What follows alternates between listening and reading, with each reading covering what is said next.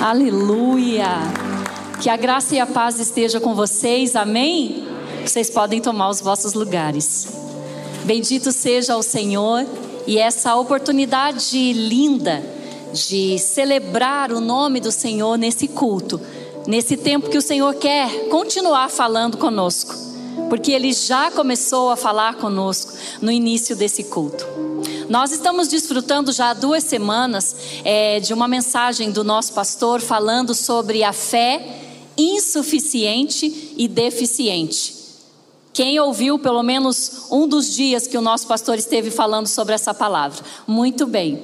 Então, querendo alinhar é, com essa palavra que o nosso pastor está falando, hoje eu quero conversar com vocês e refletir com vocês sobre curando a fé insuficiente e ineficiente. Ele ainda não terminou, mas nós vamos falar a respeito disso. E eu gostaria que você abrisse o seu coração, porque essa palavra tem tocado muito no nosso coração. Porque às vezes nós acreditamos que a nossa fé está bombando, está suficiente, mas o Senhor está olhando e está dizendo: Ei, eu não estou acreditando na sua fé. Então nós precisamos ter esse critério de colocar diante do Senhor a nossa fé, para que Ele esteja passando por um crivo essa fé, sendo observada pelo Senhor para que nós possamos manifestá-lo da forma como ele nos chamou para manifestar. Amém? Então, nós vamos começar lendo Hebreus, capítulo 11, versículo 6, que você sabe que Hebreus é o livro da Bíblia que vai falar sobre fé. E diz assim, Hebreus, capítulo 11, versículo 6, você pode acompanhar. Sem fé é impossível agradar a Deus, pois quem dele se aproxima precisa crer que ele existe e que recompensa aqueles que o buscam. Em outras versões você vai ver que está escrito assim: e que ele é o galardoador daqueles que o buscam. Mas sem fé é impossível agradá-lo. Quando nós nos aproximamos do Senhor, nós precisamos fazer isso com fé. E eu quero contar algo assim interessante para vocês. Eu vim é, do caminho de casa com uma dor de cabeça, aquela dor de cabeça terrível que parece que os olhos vão saltar. Já passou com você essa dor de cabeça horrível? Acredito que sim. E eu cheguei e o irmão Arnaldo me recebeu na porta e ele falou: Deus te abençoe hoje. Eu falei: Irmão Arnaldo, ore por mim, porque eu estou com muita dor de cabeça. Ele colocou a mão na minha cabeça e suavemente ele disse que essa dor vai embora. Irmãos, incrivelmente, eu estou bem para a glória de Jesus. Coloquei o meu coração ali, a minha fé, dizendo: Senhor, eu preciso, porque eu vou ministrar a tua palavra. Seria muito ruim estar ministrando a palavra com aquela dor de cabeça que parece que os olhos vão saltar. E eu falei: Senhor, que coisa incrível, eu preciso testemunhar antes de começar, porque nós precisamos agradar o Senhor com a nossa fé. Então, a fé genuína é aquela que se permite moldar a luz da palavra de Deus e do testemunho do Espírito Santo. Nosso coração precisa entender isso. E a respeito de Jesus e da maneira como ele deseja que nós vivamos, esse precisa ser o desejo, a busca do nosso coração sempre que nós aproximamos do Senhor. Para viver uma fé genuína, e eu vou relembrar com você os pontos da palavra do pastor Pascoal, nós precisamos de um compromisso que coloque o Senhor acima de tudo e de todos. Para viver essa fé genuína, essa fé que o Senhor deseja que nós tenhamos, nós precisamos colocá-lo acima de tudo, acima de todos. Nada pode estar acima do Senhor nas nossas vidas. Nós precisamos entregar tudo a Ele, para que a nossa fé de fato o agrade. E Ele hoje também esteve falando que para que nós tenhamos essa fé, nós precisamos produzir frutos transformadores. Esses frutos precisam ser de acordo a fé que nós temos. Porque nós não podemos simplesmente dizer: "Ei, eu tenho Jesus, eu conheço Jesus", mas o nosso viver não condiz com as nossas palavras. Nós queremos dizer, dizemos para as pessoas, citamos a palavra, mas nós não vivemos de acordo com a palavra e então não não produz frutos transformadores na nossa vida. Nós iniciamos e continuamos a mesma pessoa de todo o tempo e acreditamos nesse encontro com o Senhor e acreditamos que estamos demonstrando e mostrando o Senhor. E esses frutos também precisam ser frutos de arrependimento. Não há mover de Deus nas nossas vidas sem arrependimento no nosso coração.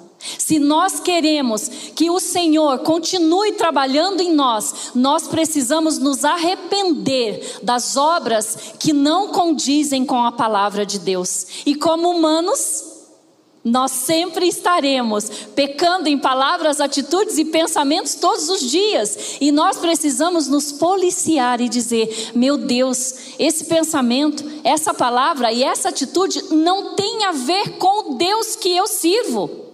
Não tem, não parece com ele.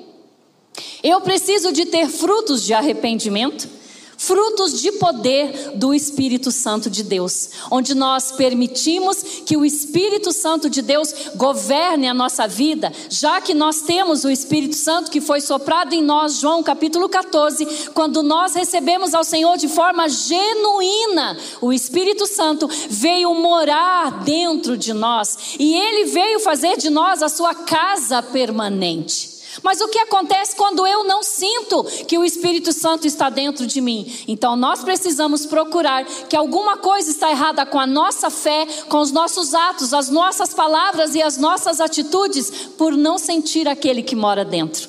Veja bem, nós não poderíamos ter um Deus mais pessoal porque é um Deus que habita dentro na pessoa de, do Espírito Santo. É um Deus que mora dentro. É um Deus que não pode estar mais perto do que ele já está, porque ele habita dentro de nós. A palavra do Senhor nos garante isso. Então, como que nós precisamos fazer para curar essa fé insuficiente, a qual o Senhor está falando? Ei, eu não acredito na sua fé, porque eu estou vendo os seus frutos.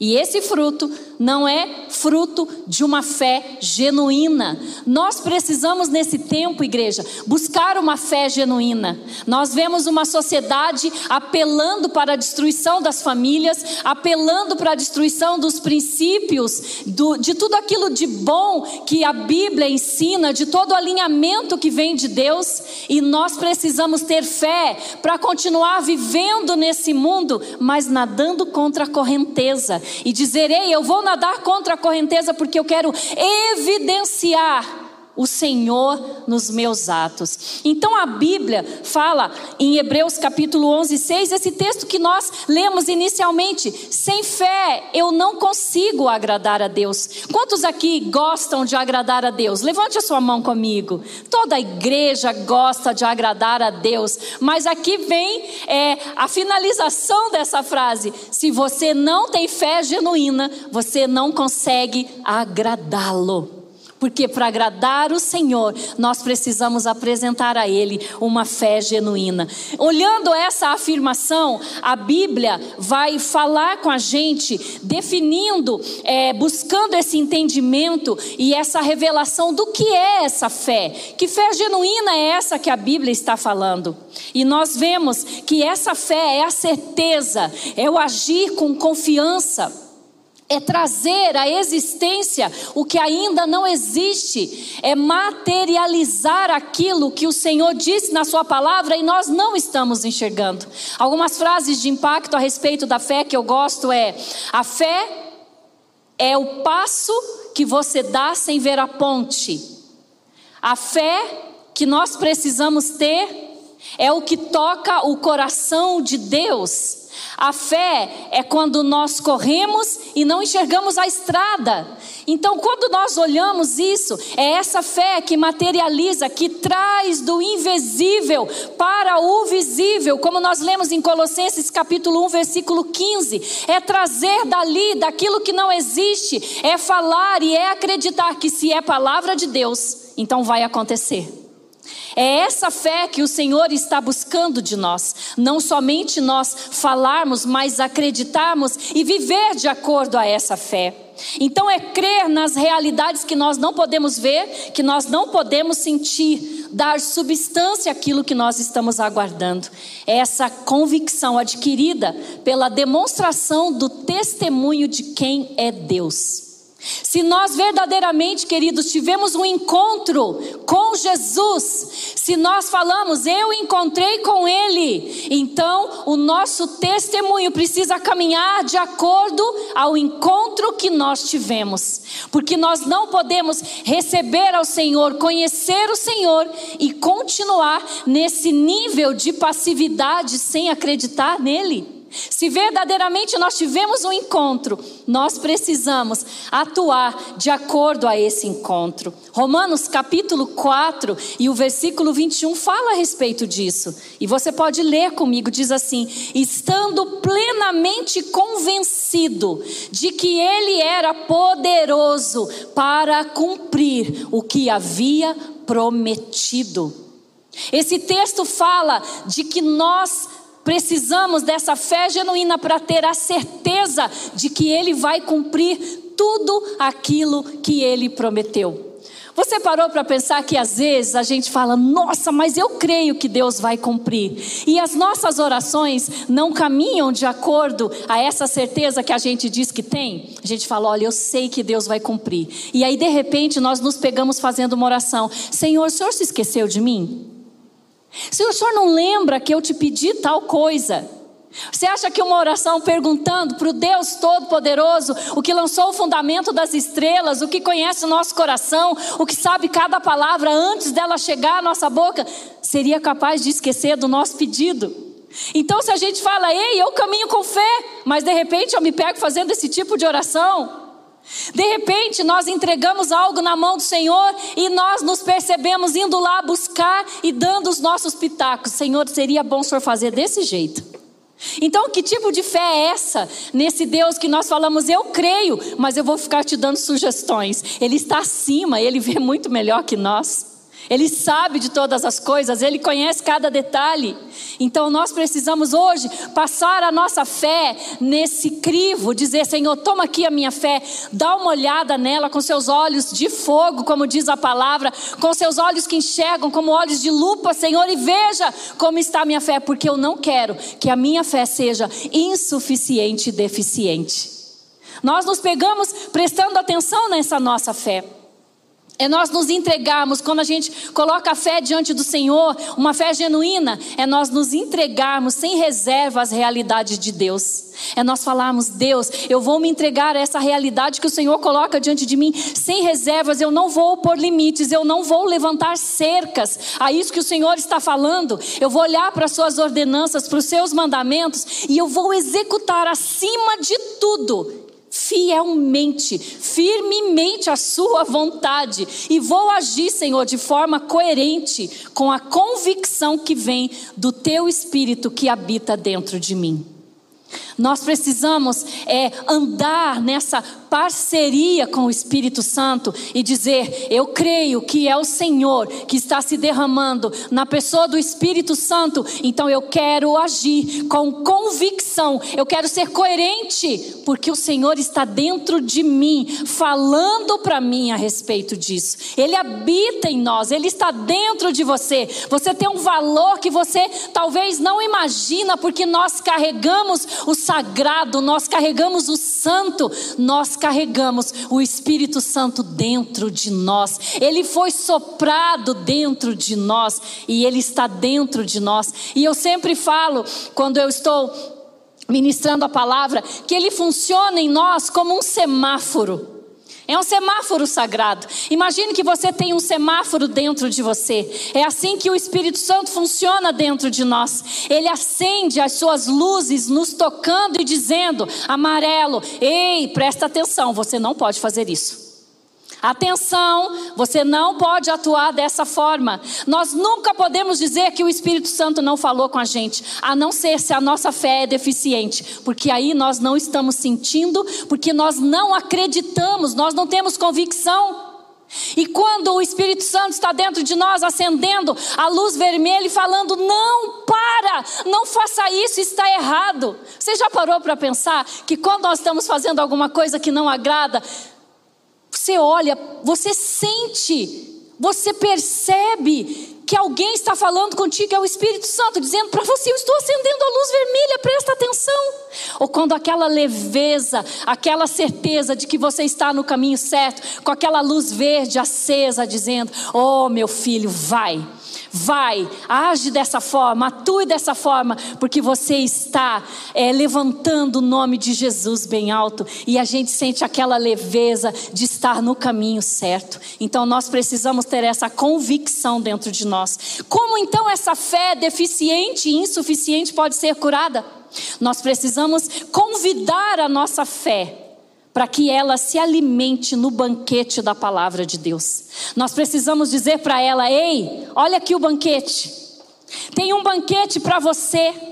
Por que, que nós precisamos levar a nossa fé ao banquete da palavra de Deus? Romanos capítulo 10, versículo 17, nos dá a resposta disso e diz assim: consequentemente, a fé vem por se ouvir a mensagem e a mensagem é ouvida mediante a palavra de Cristo. A fé é produzida quando nós estamos ouvindo a mensagem de Deus quando nós estamos alinhados com a palavra de Deus. Então nós percebemos aqui nesse texto que a fé inicial que todos nós recebemos, ela pode ser fortalecida e aumentada pelo ouvir da palavra. Não dá impressão, pastor Tiago, que tem umas pessoas que têm mais fé que a nossa? E tem até o dom da fé que a Bíblia fala em 1 Coríntios.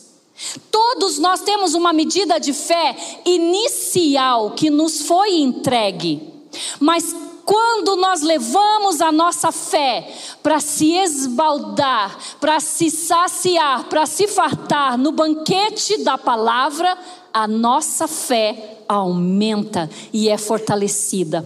Quanto mais você ouvir a palavra, quanto mais você praticar a palavra, porque não é somente ouvir, o evangelho é pedagógico. Você escuta e você pratica, você pratica e você escuta, e assim você vai crescendo. Quanto mais você trazer a sua fé para se deleitar no banquete da palavra, essa fé inicial vai ser fortalecida e você vai desfrutar de coisas tão maravilhosas por conta da sua fé, que é genuína, que está agradando a Deus. Então, nós não podemos dissociar fé de palavra de Deus. Se você fala que tem fé, mas você não ama a palavra, não é verdade. Se você diz que ama a palavra, mas você não atua em fé, alguma coisa está errada, porque elas não podem ser separadas. Fé caminha com a palavra de Deus, e nós vimos isso aqui no texto que nos está ensinando. Quando você ouve a mensagem, a fé, ela vem. Então, as palavras que nós ouvimos, nós temos que ouvir, permitir que elas façam efeito, degustá-las enquanto vai passando o tempo, passar o dia pensando nelas, anotar as revelações que o Senhor fala para nós, porque quando nós voltarmos ali, nós vamos nos lembrar. Então lembre-se, nessa noite, o Senhor coloca diante de você o banquete da palavra e você precisa dizer para a sua fé: olha, você está convidada a sentar-se aqui nesse banquete e a comer desse banquete com liberdade, a saciar a sua fome no banquete da palavra de Deus. A fé e as verdades do reino, elas se baseiam-se em promessas e não em emoções. Às vezes nós nos emocionamos e nós saímos daqui e alguém pergunta: "Ei, como que foi o culto?" "Ai, o culto estava uma bênção." Mas o que que foi falado? Estava uma bênção. Porque a nossa emoção não permitiu que as verdades e as promessas nos fizesse lembrar daquilo que foi falado, porque ouvimos sem fé, nós não nos saciamos. Sabe quando você come muito rápido e você não sente nem o sabor, você está você tem, você tá com pressa, você precisa sair, você olha no relógio, você engole a comida, você passa até mal, você sai com a comida entalada na garganta e você nem desfruta.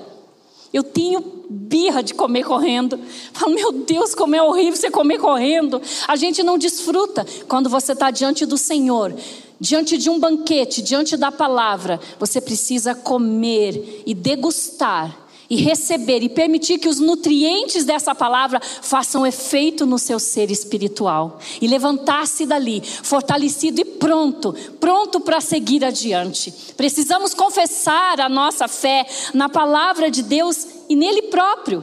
Essa declaração é dar testemunho da fé, entrar em concordância que a palavra será cumprida por Deus. Vamos ver o outro texto que nós lemos e nós vamos ler de novo. Estando plenamente convencido de que ele era poderoso para cumprir o que ele havia prometido. Quando nós declaramos, ao ler a palavra, estando no banquete, nós lemos a palavra e nós acreditamos na palavra, nós declaramos essa palavra como verdadeira, como vindo do Senhor. Nós acreditamos no cumprir das promessas de Deus para as nossas vidas. E a nossa fé, quando nós fazemos essa declaração, ela é ativada. A nossa fé é ativada e nós nos levantamos diferente. Claro que nós não vamos declarar qualquer tipo de palavra, nós não vamos por aí declarando qualquer frase de impacto, qualquer coisa que se diga por aí. Nós precisamos sim, é declarar a palavra do Senhor, ter os nossos pensamentos alinhados com o céu, sempre apontando para a eternidade. Essa palavra que recebemos no banquete, essa palavra que pensa corretamente, que crê corretamente e que age também corretamente sobre nossas vidas. E nós vemos o exemplo de Davi, quando ele foi até o arraial levar ali o alimento para os seus irmãos a pedido do seu pai, ele era um menino de recado naquele momento. Ele foi levar uma cesta de alimentos para os seus irmãos. Quando você lê a palavra, você acaba descobrindo isso lá no texto de 1 Samuel, capítulo 17, os versos 45 e 46. Eu vou ler apenas a afirmação de Davi. Ele diz assim: Davi, porém, disse ao filisteu, a Golias: Você vem contra mim com espada, com lança e com dardos, mas eu vou contra você no nome do Senhor dos exércitos, o Deus dos exércitos de Israel, a quem você desafiou. Ninguém tinha dito para ele falar isso, mas ele conhecia. Ele tinha sua fé ativada em quem era Deus. Ele tinha vencido um urso, um leão com as suas próprias mãos. As ovelhas não eram nem dele, era do seu pai. Ele as defendeu. Ele sabia quem Deus era. Ele sabia do cuidado que ele tinha pelas ovelhas. Também sabia do cuidado de Deus para com o seu povo. E chegando ali, ele ficou tão revoltado que ele ativou a sua fé e ele declarou: Ei Golias, você vem contra mim com espada, com escudo, com lança, mas eu vou contra ti no nome do Senhor dos Exércitos. Quer saber? Hoje mesmo eu vou dar a sua carne para que as aves do céu comam.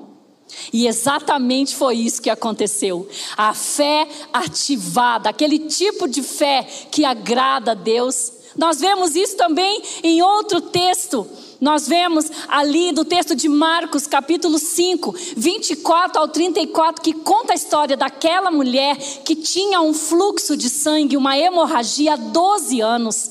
Gente, você já parou para pensar? Mulheres, você já parou para pensar? Você ter uma hemorragia por 12 anos, que fraqueza, que sentimento difícil, que desconforto tão grande. Mas aquela mulher ouviu falar de Jesus, Jesus estava no caminho.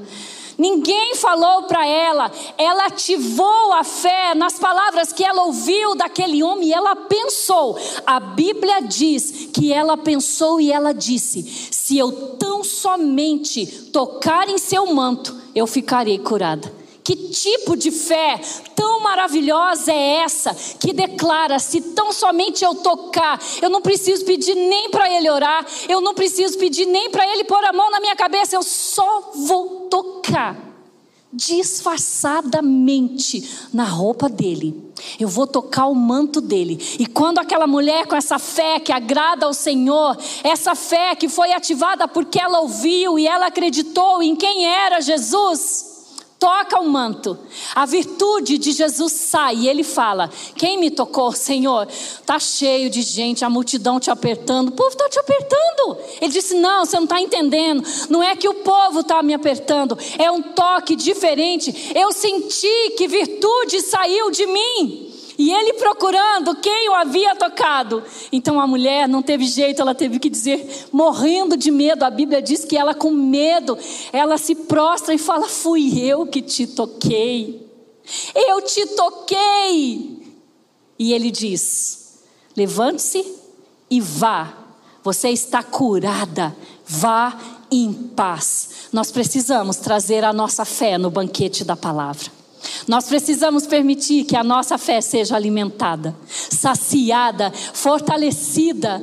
Talvez a sua fé está aqui hoje sem nutrientes. Talvez a sua fé está tão fraca porque você está vivendo situações tão difíceis que você nem compartilha. Talvez você está vivendo situações que você está querendo desistir, que você está dizendo eu não consigo mais.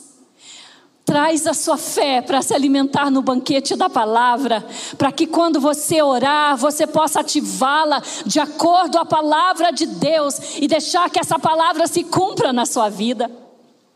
Como a fé é deficiente e insuficiente também pode ser curada, quando nós vivemos de acordo à identidade que o Senhor nos deu. Quando você viver de acordo à identidade que o Senhor te deu, então a sua fé também, ela pode ser curada. Porque nós lemos, nós ouvimos e muitas vezes nós vivemos como aqueles que nunca conhecemos o Senhor. Nós vivemos como as pessoas que nunca tiveram encontro. Nós vivemos pior do que os incrédulos, porque a nossa fé não está curada. E nós precisamos viver de acordo à identidade espiritual que o Senhor nos deu. Igreja, isso é muito sério. Isso é muito sério e para isso nós vamos observar um personagem que está lá em Gênesis, capítulo 35, dos versos 9 e 10. E diz assim: Depois que Jacó retornou de Padã Arã, Deus lhe apareceu de novo e o abençoou, dizendo: Seu nome é Jacó, mas você não será mais chamado Jacó seu nome será Israel. Assim lhe deu o nome de Israel. Por que será que o nome de Jacó foi mudado? Nós conhecemos um pouquinho da história. Jacó, ele nasceu segurando o calcanhar do irmão dele, de Esaú. E os pais resolveram colocar o nome por conta desse fato. Então, o nome Jacó significa segurando o calcanhar. E como o hebraico não, não tem vogais, a mesma palavra para calcanhar é a palavra para enganador. Ela é escrita da mesma forma, só pronunciado de forma diferente. Eu não acredito que esses pais quiseram, nesse nascimento, chamar o filho. Ai, vou pôr o nome do meu filho de enganador. Não. Mas eles colocaram o nome do filho com o fato que aconteceu. Aquele que segurou o calcanhar. Porque foi assim o fato do nascimento dele. Mas estudando a palavra e indo lá para o original, a raiz do nome calcanhar que é um prefixo verbal, ela transforma essa palavra num verbo que não tem correspondente exato no português, mas o significado seria isso: ele agarrou no calcanhar. A Bíblia diz isso. Sendo assim, a própria, diz, a própria Bíblia vai concluir. Vamos ler Gênesis 25 e 26. Depois saiu o seu irmão com a mão agarrada ao calcanhar de Esaú, pelo que lhe deram o nome de Jacó, aquele que agarra o calcanhar. Mas por conta desse detalhe do idioma original, a palavra também é enganador, o qual Jacó se tornou com o passar do tempo. Ele não era só aquele que agarrava o calcanhar, mas ele fazia jus a esse segundo significado, o significado de enganador. Aí veja bem, Quando nós temos um estigma sobre as nossas vidas, eu quero que você pense nessa palavra enganador como uma etiqueta autocolante que foi colocada na vida de Jacó. Ele era o enganador. Ele caminhava por ali e as pessoas Ah, tá indo lá o enganador. Ei, enganador! Ele tinha um estigma. Por quê? Ele enganou o seu irmão para conseguir a bênção da primogenitura. Ele enganou o seu irmão é, em outras circunstâncias que nós vamos ver aqui. Ele tinha um rótulo. Ele tinha um rótulo. E nós vemos lá em Gênesis, capítulo 27, o versículo 36. É importante nós vermos isso. Esaú disse: Não é com razão que ele se chama Jacó? Lá estava o estigma a etiqueta adesiva sobre ele. Não é com razão que ele se chama, que chama Jacó. Duas vezes ele me enganou, tirou-me o, o direito da primogenitura e agora tomou a bênção que era minha. Nós voltamos ao texto lá inicial, quando o Senhor disse: Você não vai mais ser chamado Jacó. Eu vou tirar esse estigma de você. Eu vou tirar a etiqueta autocolante que seu nome faz justiça. Eu vou tirar, porque se você crê em quem eu transformar você, a partir do encontro comigo, que o encontro dele foi em Peniel, você vai receber uma nova etiqueta, uma nova identidade. A sua fé será fortalecida, curada, quando você viver de acordo a essa identidade. E aí eu imagino Jacó com essa, esse estigma, esse nome, fazendo justiça, né? Eu vejo quando ele recebe o nome de Israel, que significa aquele que luta com Deus ou príncipe que prevalece com Deus, ou seria aquele que luta com Deus ao seu favor e vence, aquele que prevalece. Gente, a mudança do nome de Jacó foi uma incrível transformação na vida dele. Após o encontro que ele teve com aquele homem, com aquele anjo, que ele agarrou, que ele segurou e ele disse: Eu não largo você até você me abençoar. E foi até o amanhecer, segurando aquele personagem, aquele homem, e dizendo: Enquanto você não abençoar, eu não largo você. Até que a sua coxa foi marcada, tomada, e ele saiu dali mancando, mas ele saiu com uma identidade nova. Sabe, igreja, nós precisamos assumir a identidade após o encontro com Deus. Você teve um encontro com Deus? Então você tem uma nova identidade. Talvez as pessoas te rotulam como mentiroso, como mentirosa.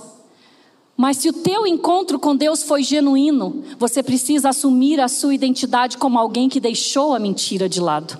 Talvez você é chamado e as pessoas te olham com desprezo porque você adulterou, porque você errou em algum dado momento na sua vida e as pessoas olham sempre para você, sempre agarrando essa etiqueta sobre a sua vida e parece que esse estigma não sai sobre aquele que é, desfalcou financeiramente alguém, sobre aquele que roubou, sobre aquele que falhou, sobre aquele que machucou alguém. Nós temos vários estigmas na nossa vida, várias etiquetas autocolantes que o Espírito Santo quer tirar por conta da fé curada em nós. Sabe que eu penso? Eu penso que quando ele encontrava alguém que não sabia da transformação, que falava, lá veio o enganador, para por aí. Pode parar por aí. O meu nome é Israel, aquele que luta com Deus em seu favor e prevalece. Eu não sou mais o enganador, o suplantador. O meu nome é Israel. Eu tenho Deus que transformou a minha vida porque eu tive um encontro com Ele. Nós precisamos lembrar do nosso encontro com Deus, porque se nós lembrarmos do nosso encontro com Deus, a nossa fé será curada. Nós precisamos lembrar e atuar de acordo à identidade do encontro que nós recebemos. Israel fez isso. Ele atuou dali para frente, de acordo à identidade que ele tinha recebido. Talvez hoje aqui nós tenhamos pessoas, talvez não. O Espírito Santo me corrige. Nós aqui temos pessoas que precisam de um encontro com Deus para viver na identidade nova.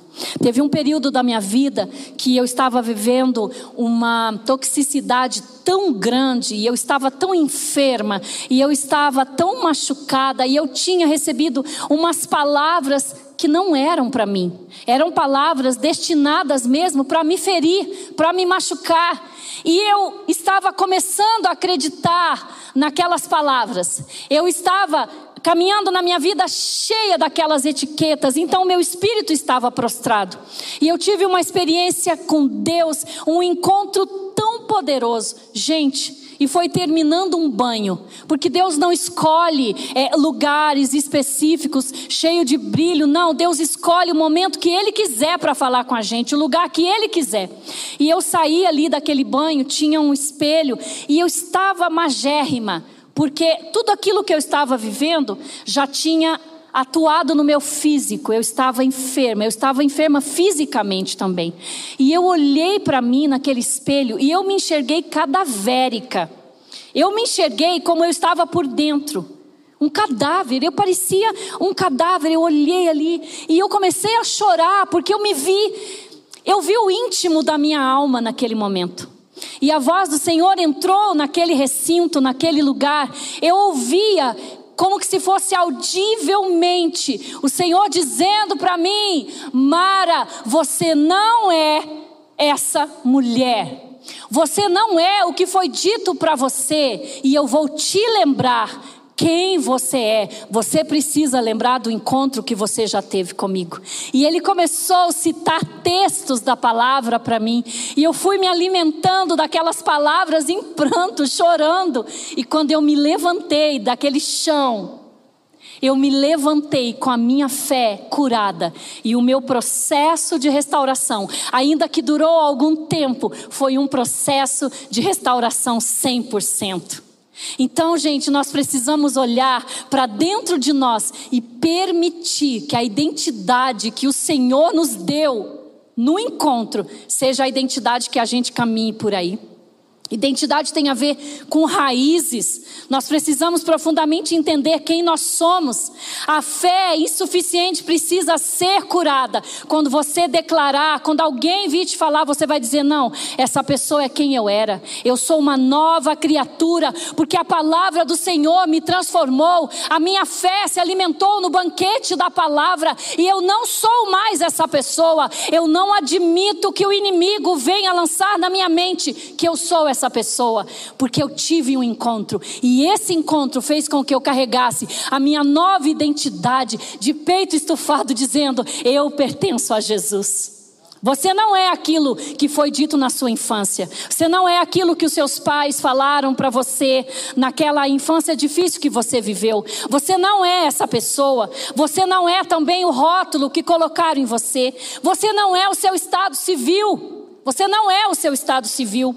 Você não é também os seus diplomas, a sua expertise, os seus títulos. Não é dessa forma que nós nos apresentamos ao Senhor. Você é quem Deus te chamou para ser. Você é a pessoa que o Senhor transformou para ser.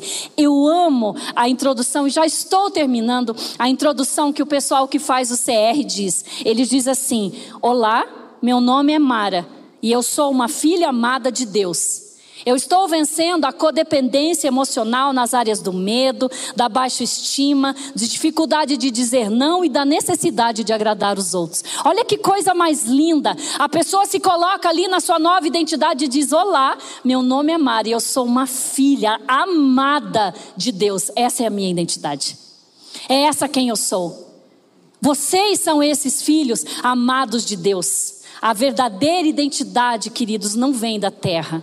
Não vem daquilo que estão dizendo. Eu peço para vocês colocarem em pé enquanto eu vou terminando. Ela vem do céu. E é nisso que a sua postura precisa se colocar. Você precisa viver isso como um estilo de vida saudável para a sua fé ser curada.